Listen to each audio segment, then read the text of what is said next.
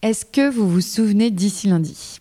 Dans l'épisode 31, Grégory et Kitry nous racontaient comment ils imaginaient et animaient des espaces de travail de dingue à Nantes.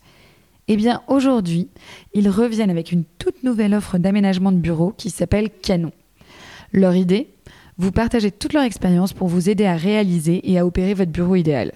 Pourquoi? Parce que tout simplement, ils ont passé plus de 10 ans à réfléchir aux meilleurs espaces de travail et je peux vous dire qu'ils ont eu le temps d'en tester des idées et n'ont gardé que les meilleurs, archi approuvés par toute la communauté d'entrepreneurs qui y travaillent, dont votre fidèle hôte. Et puis avec eux, c'est carré. Pas de mauvaise surprise, leurs experts, comme Claire, imaginent des moodboards, vous proposent des idées d'aménagement qui collent à vos besoins pour vous aider à vous projeter. Pas de galère de suivi de chantier, ils gèrent tout des plannings au corps de métier. Tout ça dans une ambiance fun parce que bon, il faut quand même le dire, l'équipe est trop sympa. Bref, la confiance est là et vous, vous pouvez vous concentrer sur ce que vous aimez faire le mieux, travailler. Alors si vous êtes intéressé et que vous souhaitez en savoir plus, retrouvez toutes les infos sur leur site hellocanon.fr. Merci ici lundi de soutenir Rayonnante et maintenant, placez l'épisode.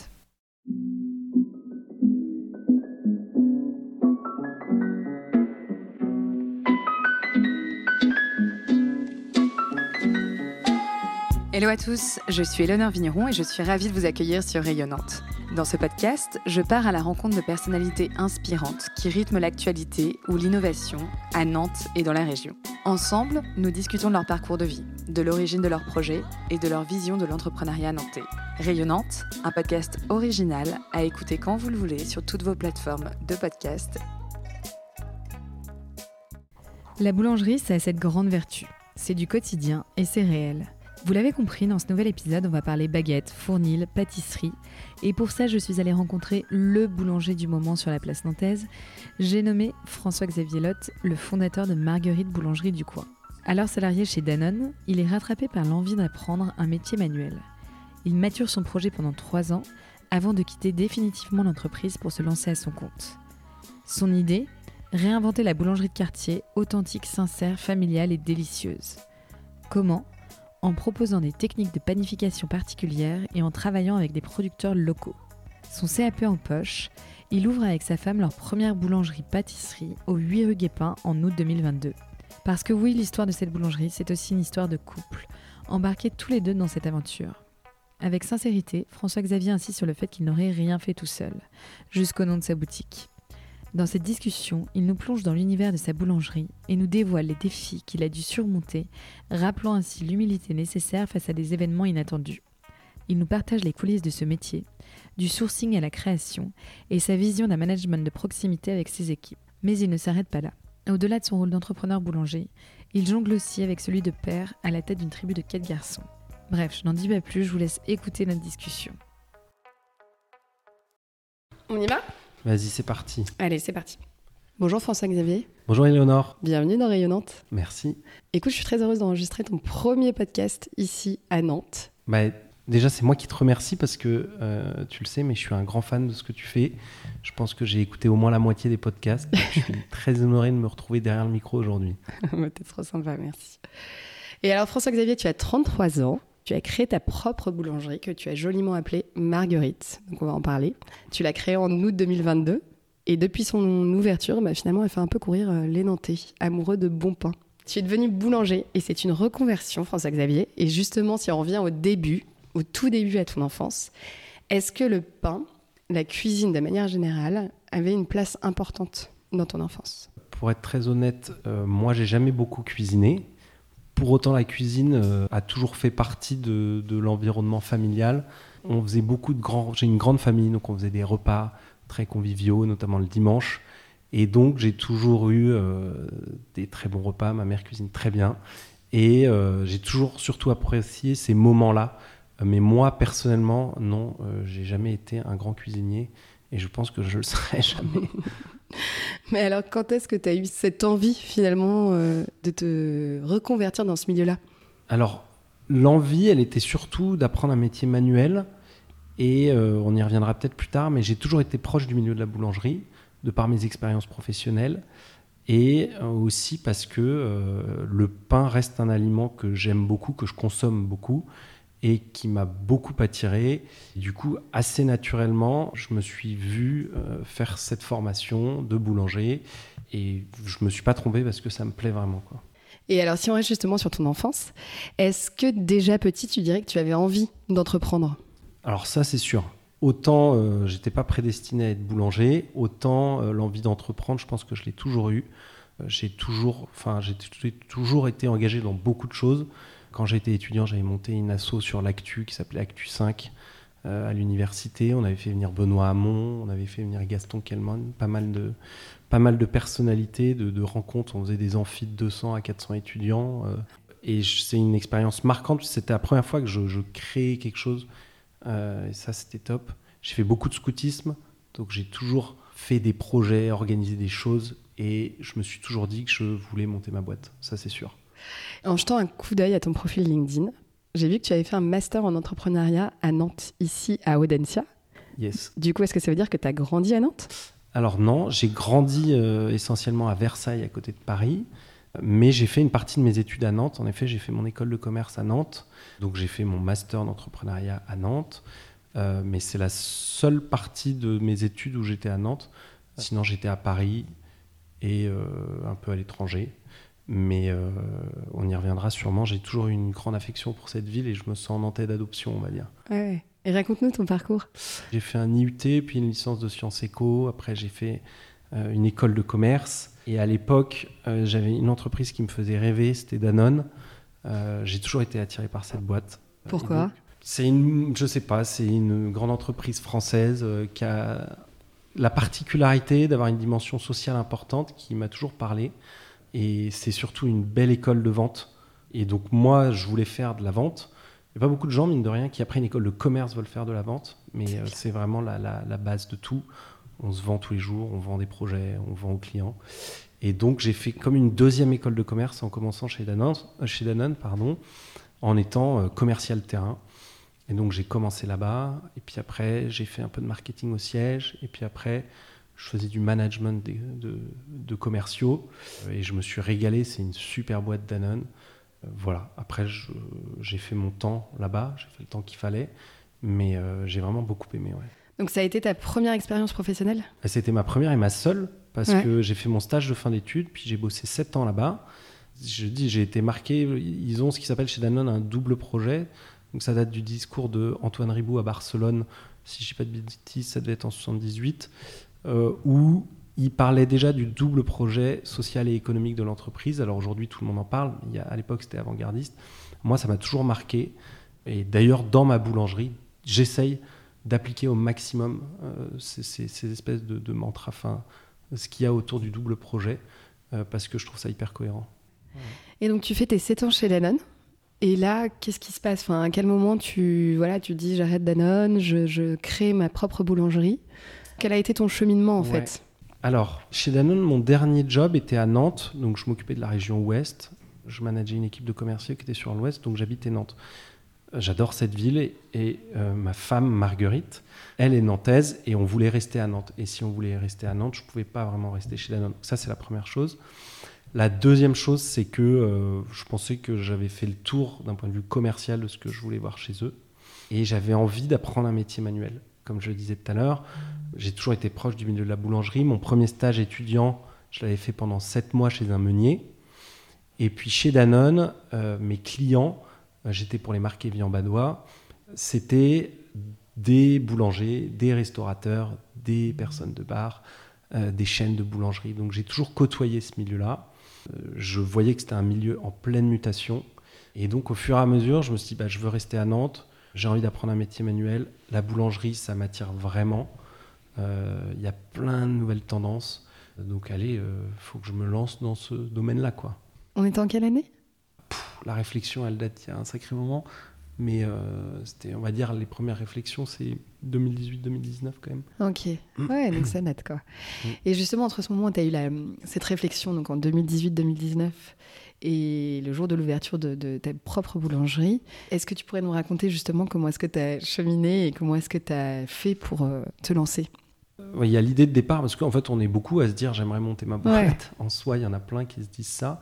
Euh, mais entre le moment où on a l'envie, le moment où on définit plus l'idée et le moment où on se lance, c'est sûr que c'est long, mais c'est vraiment hyper long. Euh, au début, je me suis dit, il faut peut-être que je me lance dans un truc un peu sécure, etc. Euh, pourquoi pas, euh, j'en sais rien. Au début, je me disais, pourquoi pas une franchise? Et en fait, plus j'avançais, plus je découvrais le milieu de la boulangerie. J'ai fait des stages de découverte aussi. Et plus je me suis dit, mais et là, j'ai vraiment eu une passion pour ce secteur-là. Et je me suis dit, non, mais si je fais vraiment ce pas-là, il faut que je me forme et il faut que je, je, en plus, j'avais envie du coup d'apprendre ces compétences manuelles. Il faut vraiment euh, que je me donne à fond et que je crée mon propre truc. Et voilà.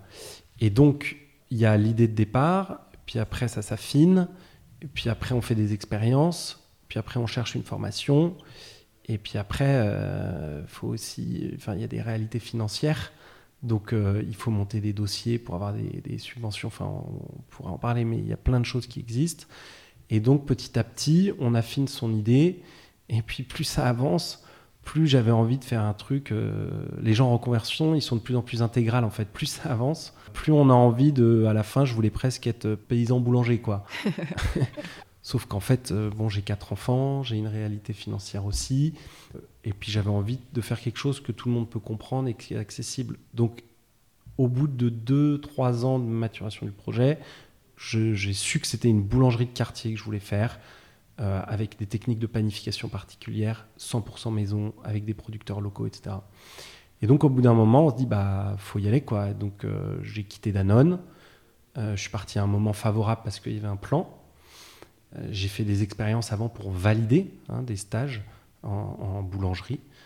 J'ai posé une semaine de vacances à droite à gauche. Pendant que tu travaillais chez Danone travaillais chez Danone, ah ouais, c'est bah bah Et du coup, à ce moment-là, on se dit, allez, go, j'y vais, je quitte Danone, je fais mon CAP, et puis là, c'est parti. J'étais sûr de moi, et, vraiment, plus, et ça se confirme, je l'ai dit au départ, là, j'avais pas une passion de la cuisine quand j'étais petit ou du pain, mais plus ça avance, plus je suis passionné. Mais vraiment, quoi. Y y a, c'est un univers qui est extraordinaire, qui est en pleine mutation, il y a plein d'innovations, y a, y a, on pourra parler du levain, de tout ça plus tard, mais il y a plein de choses. Et moi, en fait, en en me lançant, j'ai fait que ouvrir une porte qui fait que euh, j'en découvre tous les jours, j'ai envie d'aller toujours plus loin. Quoi. Tu as commencé un CAP, tu le disais. Comment est-ce que tu as fait pour trouver la bonne formation pour toi? Euh, Je me rends pas compte, tu vois ce que c'est. CAP pour des gens en reconversion, alors c'est de plus en plus commun, mais il en existe euh, quelques-uns, mais il y en a un, bah, s'il y a des gens qui veulent se lancer, il y a l'INBP à Rouen, il y a l'École internationale de la boulangerie dans les Alpes, et puis se lancer au sud de Nantes depuis un an un CAP bio et le vin qui est à Bousset au sud de Nantes. Euh, moi, comme je disais, j'ai une vie de famille importante, donc je ne pouvais pas non plus partir pendant six mois faire une formation ailleurs en France. Donc assez naturellement, je me suis dirigé vers cette formation, cette CAP, qui est un CAP qui s'appelle Bio et le vin, qui forme à la panification au levain et qui permet aussi de faire des stages en entreprise ou en tout cas une forme d'apprentissage. Ça a duré combien de temps cette formation? Cette formation-là, elle a duré sept mois et la formation globale, c'est un an parce qu'au bout d'un an, on passe son CAP. Et donc moi, j'ai fait sept mois et de formation et d'apprentissage. À la suite de ça, j'ai complété par des expériences euh, dans différentes maisons. Et après, j'ai passé mon CAP. Et une fois que tu as terminé, donc tu as passé ton CAP, tu as été diplômé. Quelles ont été ensuite les étapes tu vois, par lesquelles tu es passé pour euh, ouvrir euh, Marguerite? Alors, pendant que je faisais mon CAP, j'affinais aussi ce que je voulais faire. Euh, que ce soit en termes de produits, que ce soit en termes de concept, que ce soit en termes d'emplacement. Donc je savais que je voulais une boulangerie en centre-ville, plutôt boulangerie de quartier. Et donc pendant cette année de CAP et de formation, je me suis aussi entouré des bonnes personnes, donc trouver le bon expert comptable, rencontrer les personnes qui vendent des fonds de commerce de, boulangerie et aussi enfin être accompagné quoi. Donc ça c'est hyper important. Mm. Donc j'ai été accompagné par les bonnes personnes et ça j'ai vraiment eu de la chance là-dessus. Et assez rapidement, même presque trop rapidement, je dirais aujourd'hui, quelqu'un m'a proposé le fonds de commerce. Il s'appelle Luc, c'est presque un ami aujourd'hui.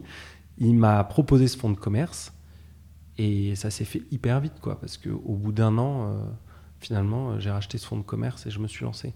Si c'était à refaire, euh, j'aurais bien aimé faire plus d'expérience. Là, ça m'est un peu tombé dessus et finalement euh, c'est le bon endroit, etc. mais je recommande, s'il y a des gens qui veulent se lancer, de multiplier les expériences quand même. Pourquoi? Parce que toi, tu as senti qu'il te manquait un peu d'expérience? Ouais, je pense qu'au départ, euh, j'étais pas 100% prêt. Après, je ne sais pas si il y a forcément un moment où on est 100% prêt, mais en fait, il existe tellement de techniques de panification, des techniques de travail, que c'est important d'en voir dans différentes maisons, enfin d'aller dans plein de boulangeries différentes. Et j'aurais voulu euh, diversifier encore plus les expériences, voilà, pour être meilleur, quoi. Du coup, on reviendra sur toute la partie panification et tout, parce que je pense que tu as plein de choses à nous raconter. Si on reste juste sur, euh, sur ta boutique, donc sur ta, boulangerie, tu lui as donné un nom, Marguerite. Raconte-nous un peu l'histoire de ce nom. Moi, je sais qu'il y a toute une symbolique euh, derrière. L'histoire, ouais. Alors, on nous, on nous le demande souvent à la boulangerie. Euh, l'histoire, elle est assez simple. On cherchait un nom, on n'avait pas vraiment d'idée.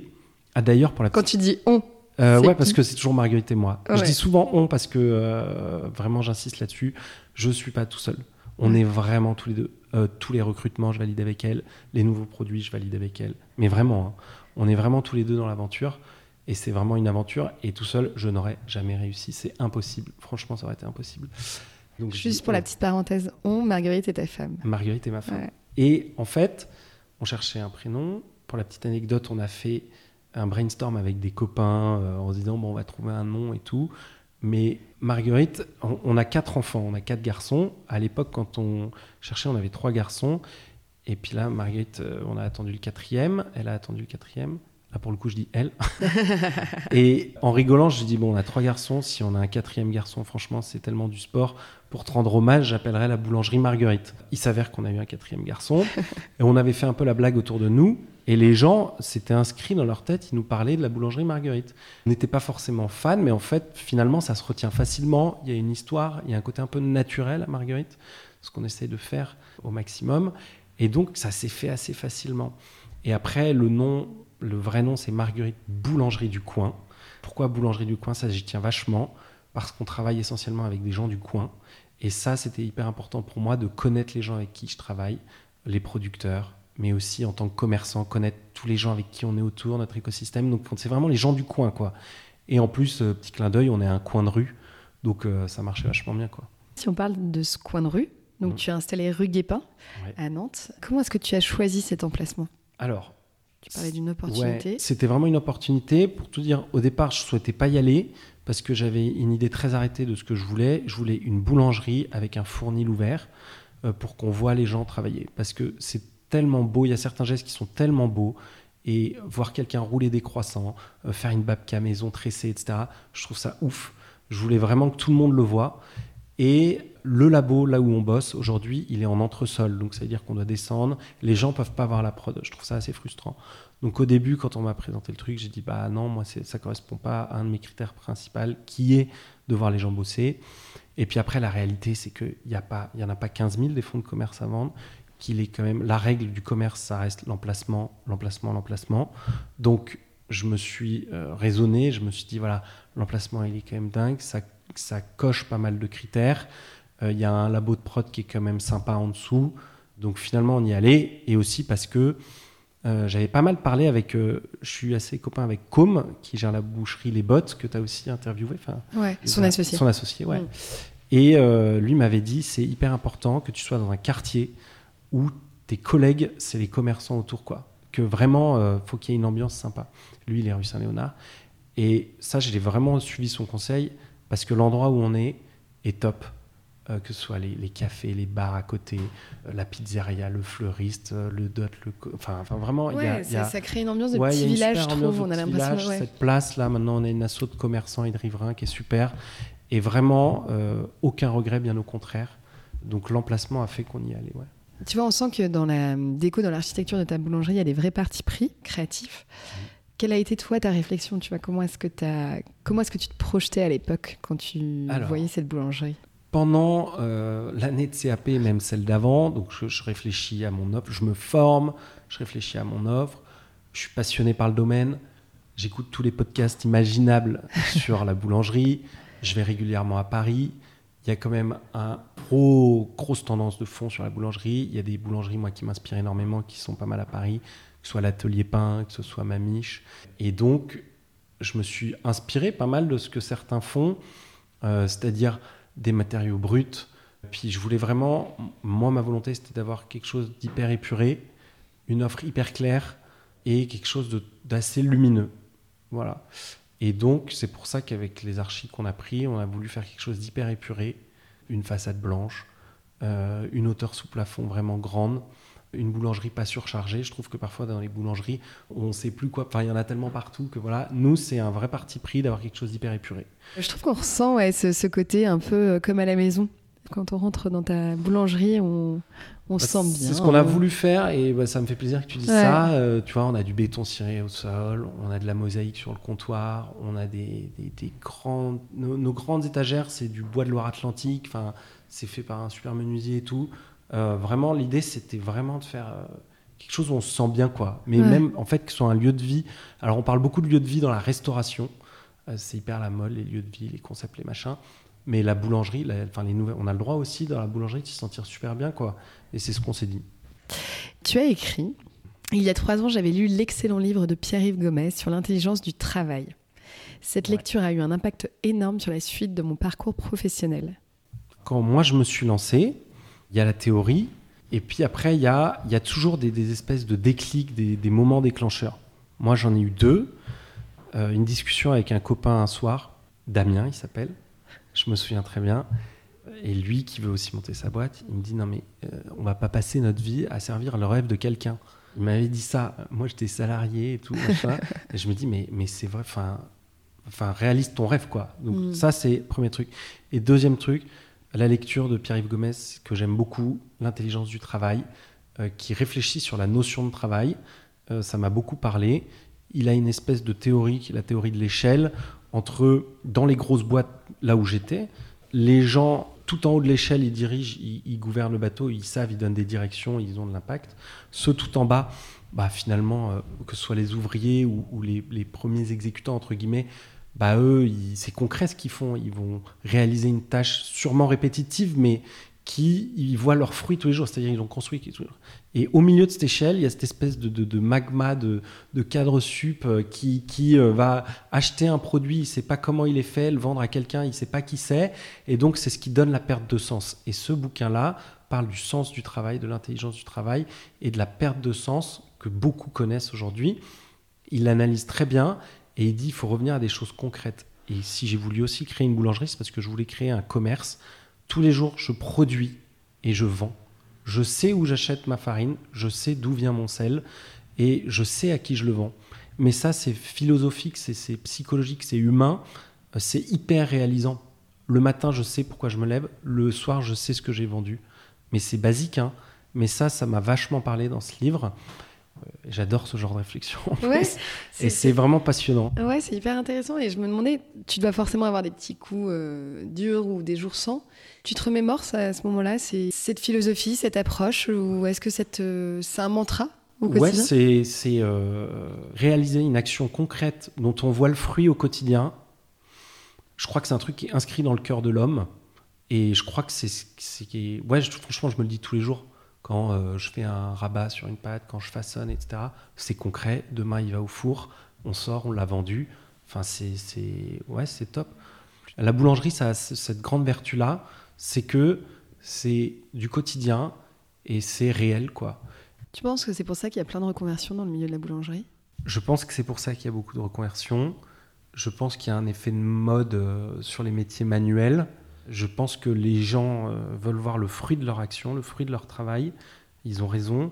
Pour autant, faut pas se tromper. C'est-à-dire que on s'invente pas manuel non plus. D'accord? Faut faire. Enfin, moi, je dis qu'il faut faire attention parce que, euh, je sais pas, on a fait des grandes études. Quelqu'un qui a fait des années d'études, euh, qui reste un intellectuel, mais qui a une envie manuelle, il peut aller voir si c'est fait pour lui mais on se force pas non plus quoi. Il y a des gens, euh, ça dépend comment est fait aussi euh, chaque personne. Moi, ça me parle beaucoup, mais je dis quand même qu'il faut faire attention. Je suis pas sûr que ce soit fait pour tout le monde. Et d'ailleurs, aujourd'hui, est-ce que tu te définis plus comme euh, un boulanger ou comme un entrepreneur? On va dire qu'au début du projet, je me définissais comme un entrepreneur. mes qualités premières, c'est plutôt lancer, embarquer, créer un projet. Mais j'aime de plus en plus le produit, je me sens de plus en plus artisan boulanger. Voilà. Euh, je dirais artisan entrepreneur. Et hum, si on revient là en août 2022, quand tu as ouvert ta boulangerie, est-ce que tu te souviens de ce que tu avais ressenti ce premier jour, le jour de l'ouverture de la boulangerie? Non, mais le jour, le premier jour d'ouverture, il est collector. Mais vraiment, il est genre hors norme le truc. On a tout eu. On a eu un orage, on a les plombs qui ont sauté, on a les TPE qui ont lâché, on a la trancheuse qui a cassé, on a eu la démission d'un boulanger, mais je m'en souviendrai toute ma vie. C'était que du stress, quoi. Franchement, euh, c'était terrible. Ouais, horrible. Comment t'as fait pour gérer ça? Je sais pas, c'est à l'énergie, quoi. De toute façon, euh, les, premiers mois, euh, moi j'étais porté par un truc qui me dépassait, mais c'était. D'ailleurs, quand j'y repense, c'était n'importe quoi. J'ai perdu 13 kilos en un mois et demi, euh, je ah travaillais 110 heures par semaine. Euh, c'était vraiment énorme, quoi. Et alors, ce qui est ouf, c'est qu'on a beau te dire, tu vas voir, c'est chaud le départ. C'est un peu comme un enfant, tu vois, tu as ton premier enfant, on te dit attention, on dort bien, tu, tu vas plus dormir. Et on a beau te le dire dix fois, tant que tu l'as pas vécu, tu sais pas. La boulange, c'est un peu pareil. Euh, on dit, euh, bah, tu vas voir le personnel machin, dit, ah non mais moi mes équipes c'est bon et tout. Et puis forcément, une démission le premier jour, un arrêt le deuxième jour, euh, des trucs qui fonctionnent plus. Et donc après, tu es sous l'eau quoi. Et j'ai été sous l'eau, mais quand je dis sous l'eau, c'est 110 heures semaine. 110 heures, ça veut dire travailler 6 jours sur 7 à 18 heures par jour pendant 5 mois quoi.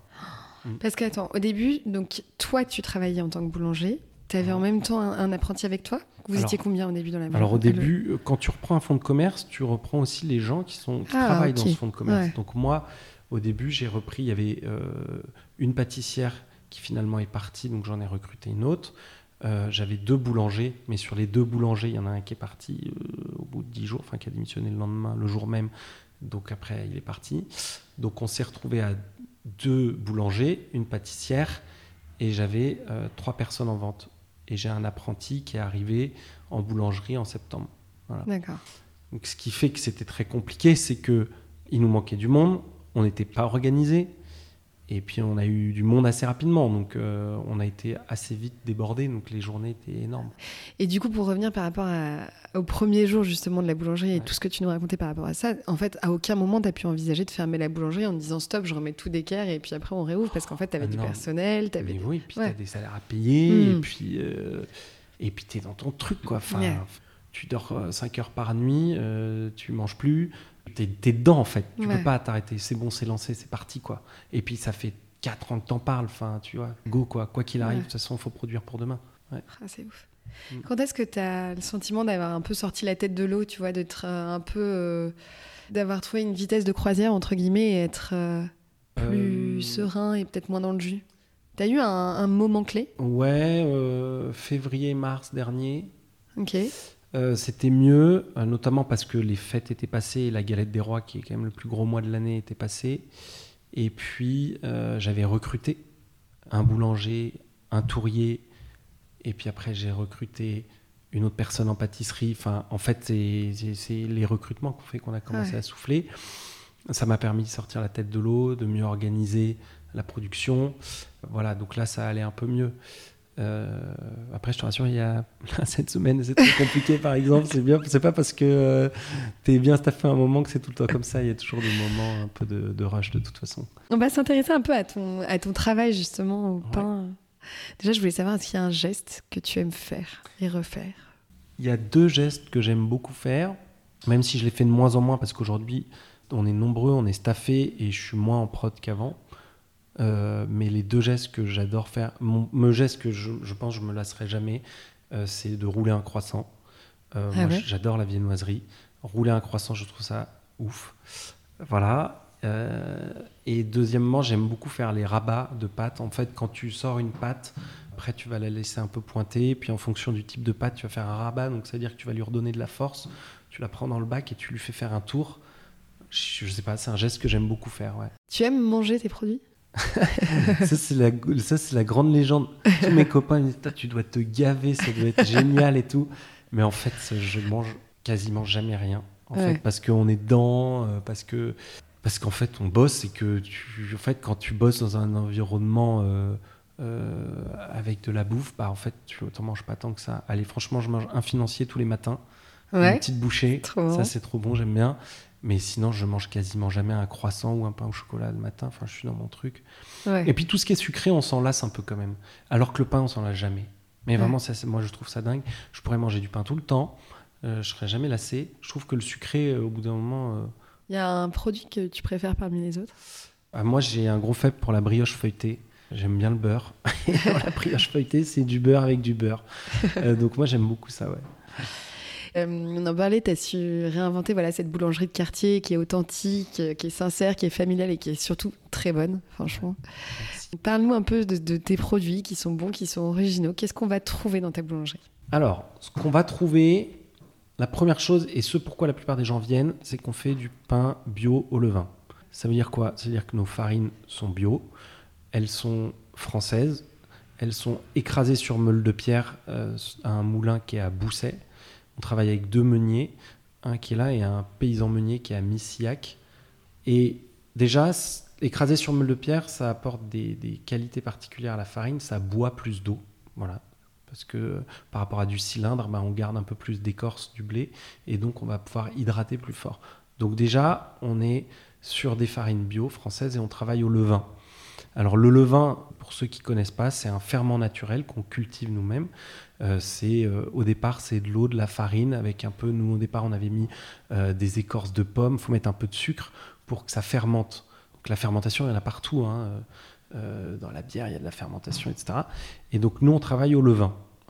Donc ça va apporter une meilleure conservation au pain. Ça va apporter une croûte un peu plus puissante et ça va amener surtout une meilleure digestion. Ça, c'est la première chose, pain bio au levain. La deuxième chose importante, c'est on a beaucoup de spécialités autour de la viennoiserie. Donc les gens viennent chez nous pour la viennoiserie, euh, et notamment la babka, qui est notre produit phare. Aujourd'hui, c'est le produit qu'on vend le plus. La babka, c'est quoi? C'est une brioche tressée euh, qui vient de Pologne. Babka, ça veut dire grand-mère en polonais. Donc les grands-mères aux fêtes de famille faisaient des grands cakes tressés. Et nous, moi j'ai mis au point une recette. C'est peut-être le truc que j'ai le plus bossé quand tu demandais ce que j'ai fait euh, Mm. avant l'ouverture. Pendant six mois, trouver une recette de babka individuelle. Euh, Il y a plein de choses à savoir pour faire une bonne babka. Et donc on a beaucoup de gens qui viennent pour ça. Cette babka, on l'a déclinée en différentes saveurs. Et les gens viennent pour ça. Troisième point, les producteurs locaux. Tout notre snacking est fait quasiment avec des producteurs du coin. On va chercher notre jambon chez les bottes. On est livré par euh, euh, une ferme sur notre tome, sur notre fromage frais. On est livré en direct sur les œufs. Voilà. Donc, le snacking, il, est, le beurre, c'est la laiterie de Montaigu, etc. Euh, voilà. Et le dernier point, c'est, et j'insiste là-dessus parce que je croyais pas qu'il y avait vraiment de la place pour la pâtisserie, vraiment, là où on était. Mais finalement, c'est le segment qui progresse le plus chez nous. Euh, déjà parce que j'ai une excellente chef pâtissière. Et ensuite parce que mon intuition, c'était de faire que des basiques bien exécutés. Voilà. Des basiques bien exécutés, 100% maison. Et donc les gens viennent de plus en plus pour la pâtisserie. Et ça, c'est une vraie fierté aujourd'hui parce que je pensais pas qu'on arriverait autant. Ça, c'est vraiment chouette. Excuse-moi, je reviens sur la babka. Ce, parti pris voilà, d'avoir mis tout, toute ton énergie à créer euh, une babka. Pour toi, comment est-ce que tu as, pris cette décision? Est-ce que c'est parce que tu as senti qu'il y avait euh, euh, une opportunité à aller travailler ce produit parce que voilà, tu, savais que c'était une tendance de fond, une tendance de marché Ou est-ce que ça a été une intuition? Alors, les deux, il y a une tendance. la tendance, malheureusement, c'est souvent comme ça. Ici, ça se fait à Paris. Il y a quand même une grosse tendance sur la babka à Paris depuis un moment, avec une enseigne très connue qui fait un travail incroyable qui s'appelle Babkazana. Ils font une babka délicieuse. Et les fois où je l'ai goûté, je me suis dit, mais ce produit, c'est dingue. Et puis l'intuition qu'il y avait vraiment une place à cet endroit-là, dans une boulangerie de quartier, où on est à pied, où on va faire du shopping. L'emplacement que je voulais, euh, même si je savais pas que c'était celui-là au départ, dans le centre-ville, une gourmandise à base de brioche, je suis sûr que ça marcherait. Et puis c'est un produit qui est déclinable, c'est toujours sympa. euh, euh, là par exemple, pendant la saison, on a fait une babka muroise. euh, avec, je fais un petit coup de pub pour Muroise et compagnie, qui est une PME à Valette avec qui on bosse. J'adore ces deux filles qui tiennent cette boîte. Elles cultivent leur muroise, c'est comme une grosse framboise avec un cœur blanc. Nous, on la retravaille, on en fait un confit et on a fait une babka muroise pistache. Et donc, ça, la babka, elle est déclinable et puis c'est bon, quoi. Euh, donc moi j'ai eu l'intuition qu'il y avait quelque chose qu'on pouvait faire là-dessus et ouais là-dessus on s'est pas trompé. Ouais tu t'es pas trompé et c'est devenu un peu votre produit signature quoi. Ouais. Et hum, typiquement quelqu'un qui se lancerait dans la boulangerie, tu lui conseillerais d'avoir un, produit phare comme ça? Oui mais pas un produit unique. Je sais pas si le problème des, des boutiques à produits uniques c'est que c'est souvent sur une tendance qui passe, mais d'avoir un produit signature ou phare qui fait qu'il y a des gens qui viennent que pour ça euh, bah, c'est top. Nous, nous, on a quand même des gens, enfin, on est en rupture quasiment tous les jours à 15h encore, hein. on n'arrive pas à produire assez, mais ça, c'est une capacité de prod qu'on peut pas toujours avoir. mais le nombre de gens qui viennent par jour et qui disent bonjour, je vais acheter une babka, je suis désolé, on n'en a pas, ils prennent pas autre chose. Ah ouais. Ouais, ouais, Donc, on a vraiment créé un truc sur la babka. Donc, euh, mais pour revenir à ta question, oui, je trouve ça chouette euh, d'avoir un produit phare, un peu signature parce que ça marque qui on est et puis ça montre un savoir-faire. C'est surtout ça quoi qui est sympa, c'est voilà ce qu'on sait bien faire ici.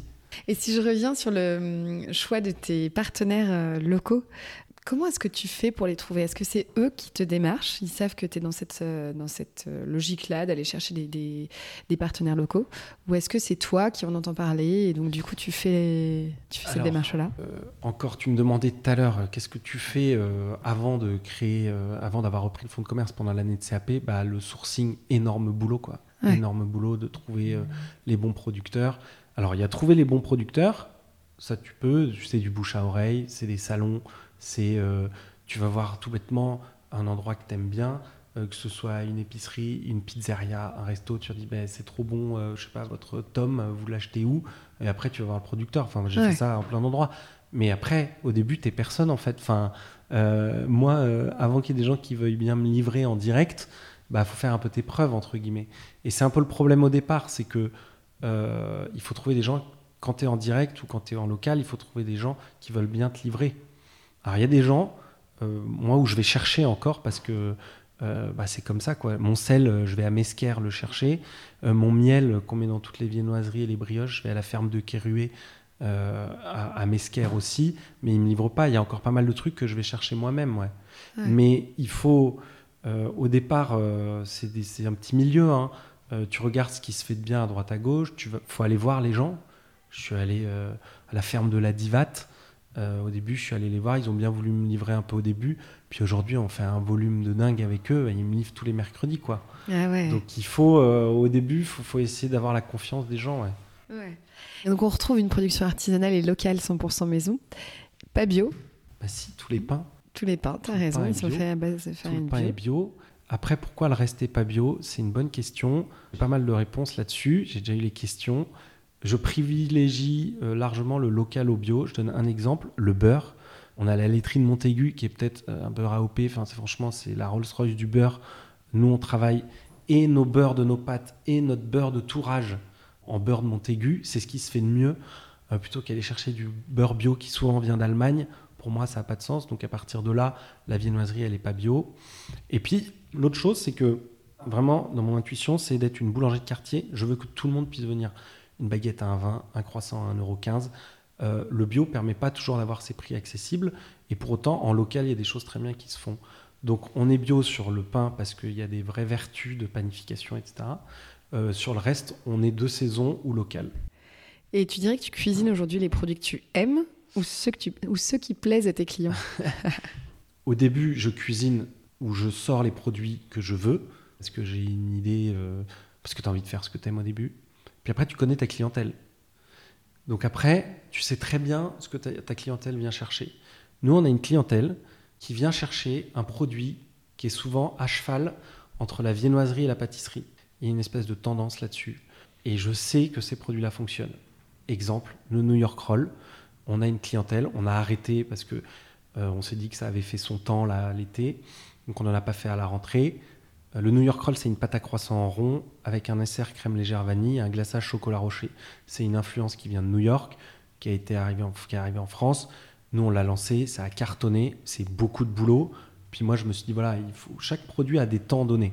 Mais en fait, on a eu tellement de demandes depuis les rentrées qu'on le ressort mardi, jeudi, samedi.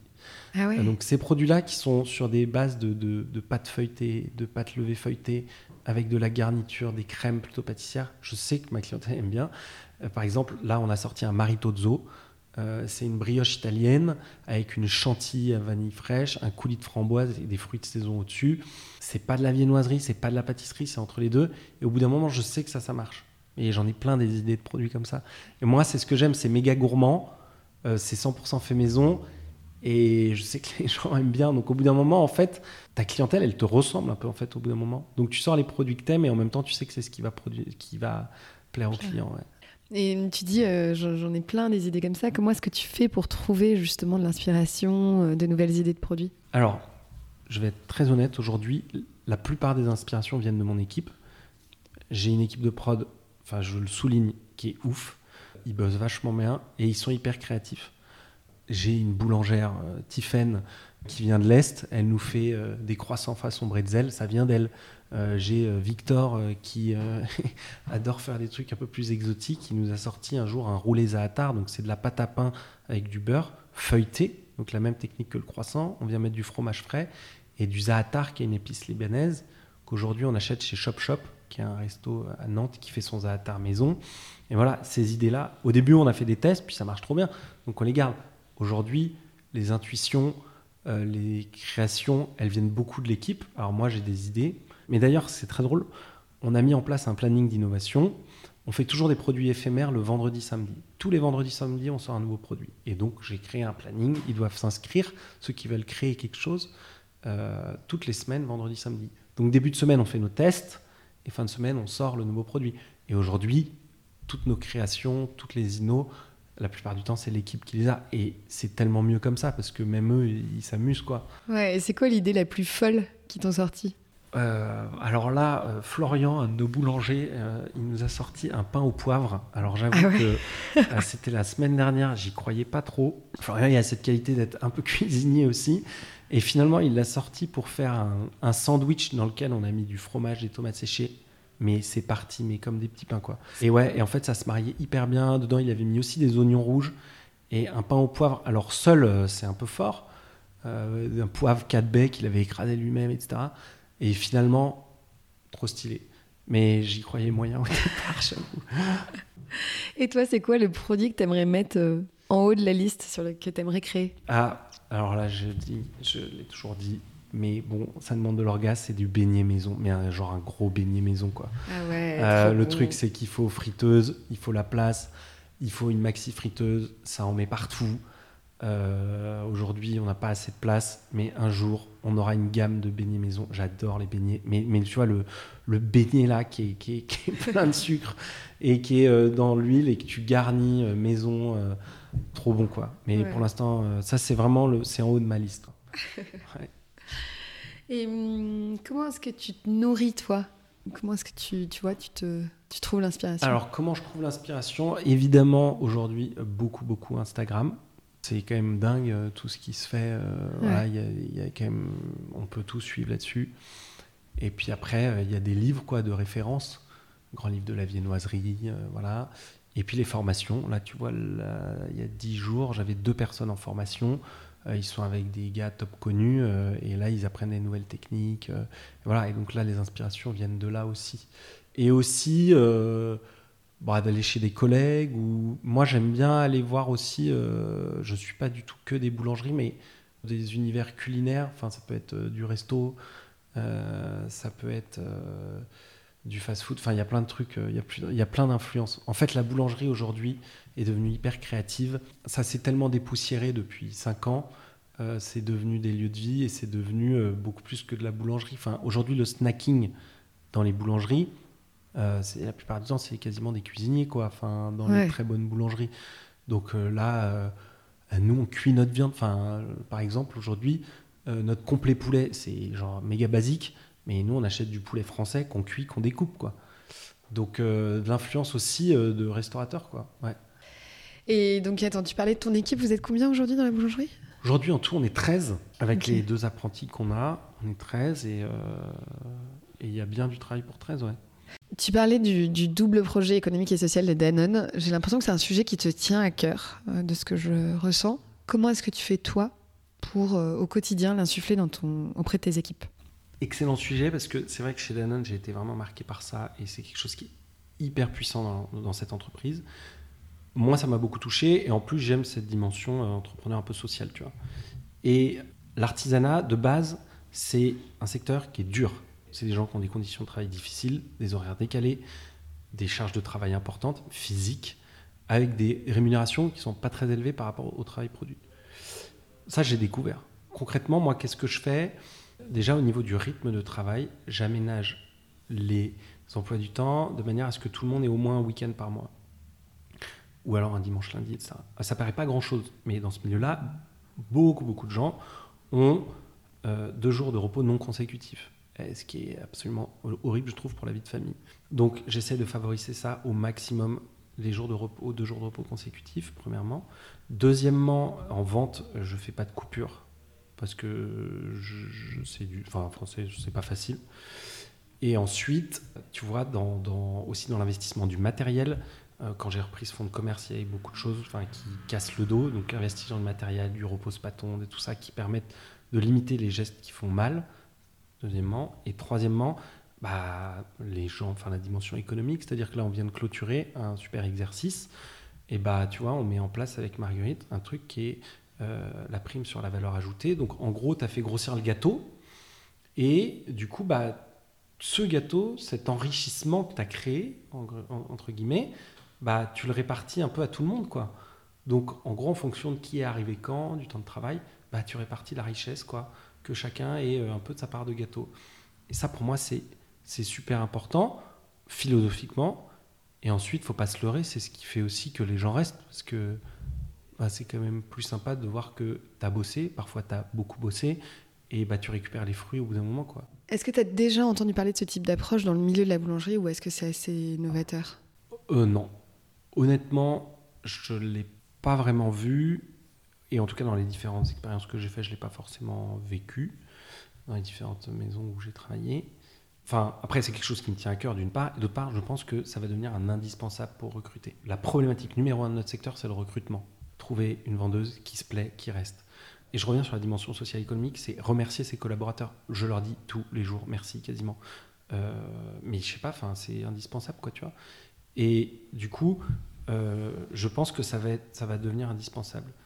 Nous, on a la chance de, réussir à recruter, euh, mais aussi parce qu'il y a cette dimension-là, j'en suis sûr que ça joue.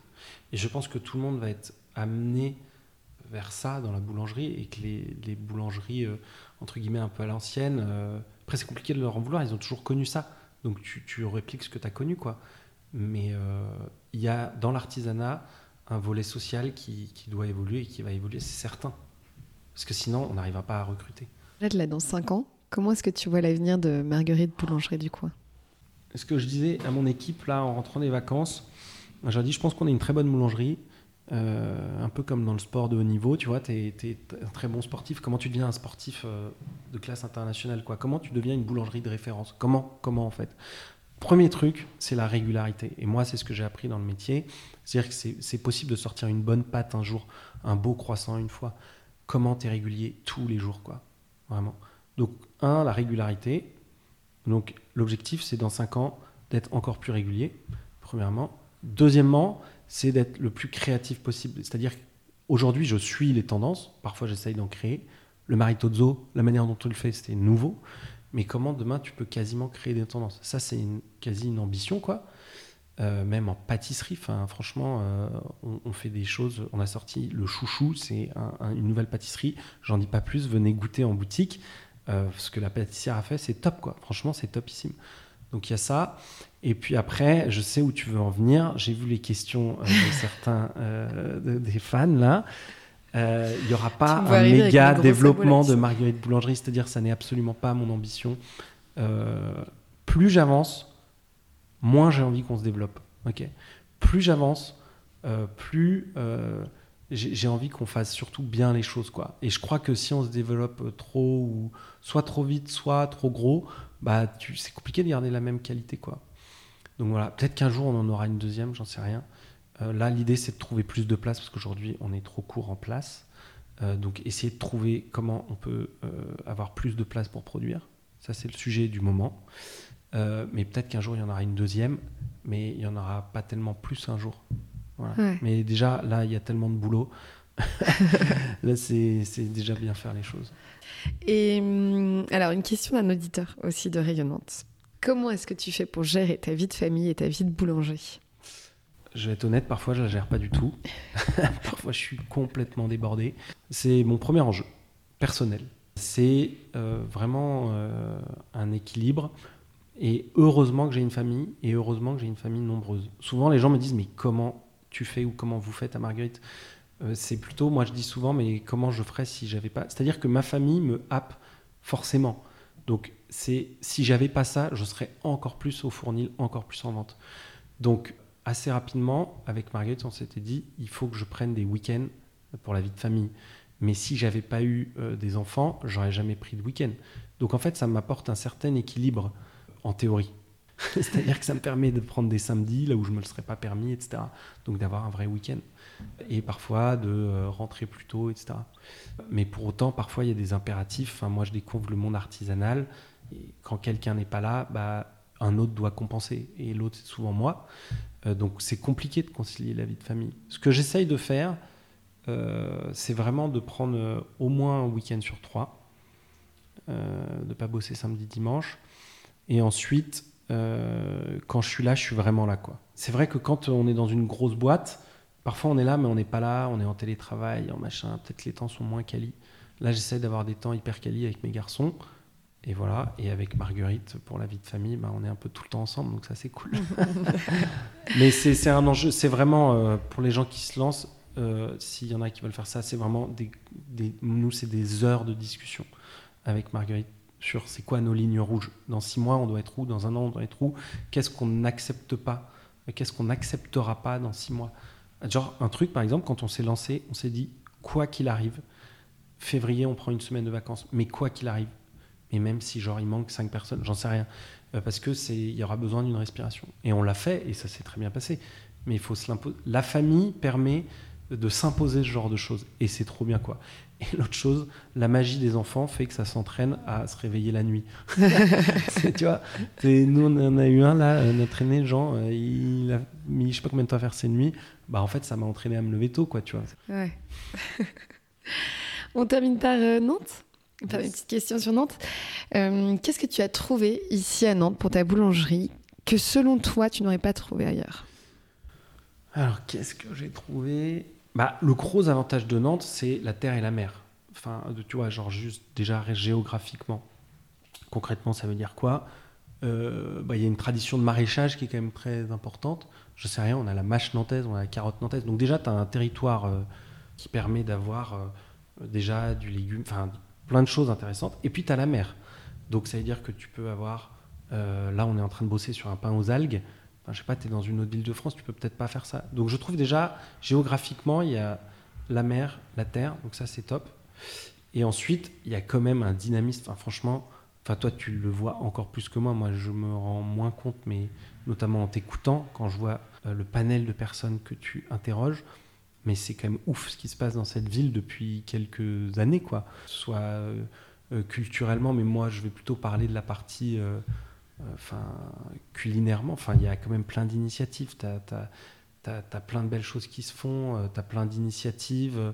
Euh, ça va du torréfacteur local, euh, Sim, avec qui on bosse, en passant par la boucherie Les Bottes dont je parlais tout à l'heure. Enfin, tu as quand même une nouvelle génération aussi dans le maraîchage. Enfin, tu as plein de belles choses qui se font. Ça, c'est vraiment cool. Et à titre perso, qu'est-ce que toi, tu apprécies dans cette ville? Qu'est-ce que j'apprécie dans cette ville? je peux faire une réponse genre méga terre à terre. Genre, je suis un gros fan du FC Nantes. Mais vraiment, je te jure, c'est vrai. Déjà, je suis content. Euh, donc, déjà, je peux aller à la Beaujoire de temps en temps. voilà. C'est bien terre à terre, tu vois. Et puis après, euh, moi, j'ai quand même un peu de famille dans le coin, donc on est bien. J'ai ma belle famille dans le coin. J'aime être assez proche de la mer. Je fais quand j'ai du temps. Bon, maintenant, j'en ai beaucoup moins, j'en fais quasiment plus, mais du kitesurf. Euh, voilà, enfin, je sais pas, moi je, suis vraiment fan de cette ville. Je trouve qu'on y est bien. Euh, je fais tout à vélo, c'est quand même cool. Euh, et puis, et puis ouais, la proximité de la mer, c'est quand même hyper agréable. Est-ce que tu aurais des bonnes adresses à partager aux éditeurs de Rayonnance De culinaire ou ouais, tout? ou tout. Alors, gros coup de cœur pour ici, le restaurant mm. ici. Je t'en parlais. Ouais, tu m'en parlais tout à l'heure. J'ai trouvé ça vachement sympa. Après, je, enfin, je sors tellement moins qu'avant. Enfin, je... ma vie a quand même beaucoup changé. Mais ici, euh, bon crush. Je le redis, je le redis, mais ce que fait les bottes, franchement, dès qu'on va acheter une viande là-bas, c'est ouf. Voilà. Euh, qu'est-ce que qu'est-ce qu'on a fait de sympa? Ouais, l'Erdre. Alors là, moi j'ai découvert l'Erdre via des copains qui ont un bateau. On a fait quelques sorties apéro sur. Non mais l'Erdre, tu prends un bateau, même tu peux louer avec euh, rayon vert et tout. Euh, tu, tu, en 10 minutes, tu es, là, tu as, des gens qui pêchent et tout, c'est trop cool. Donc franchement, l'herbe découverte, alors c'est pas une adresse ou quoi, mais c'est quand même super agréable l'herbe. Voilà. Merci euh, François-Xavier pour C'est moi vraiment un grand merci Eleonore. Bah, grand merci à toi aussi, c'était très intéressant. À bientôt. À bientôt. Bravo à toi, cher auditeur, qui est allé au bout de cet épisode. Si tu l'as aimé, merci de le partager largement autour de toi. Et puis si tu veux m'aider à faire connaître et grandir rayonnante, eh bien tu peux tout simplement mettre 5 étoiles et un commentaire sur l'appli Apple Podcast. Je te souhaite une belle semaine et je te donne rendez-vous dans quelques jours pour un nouvel épisode.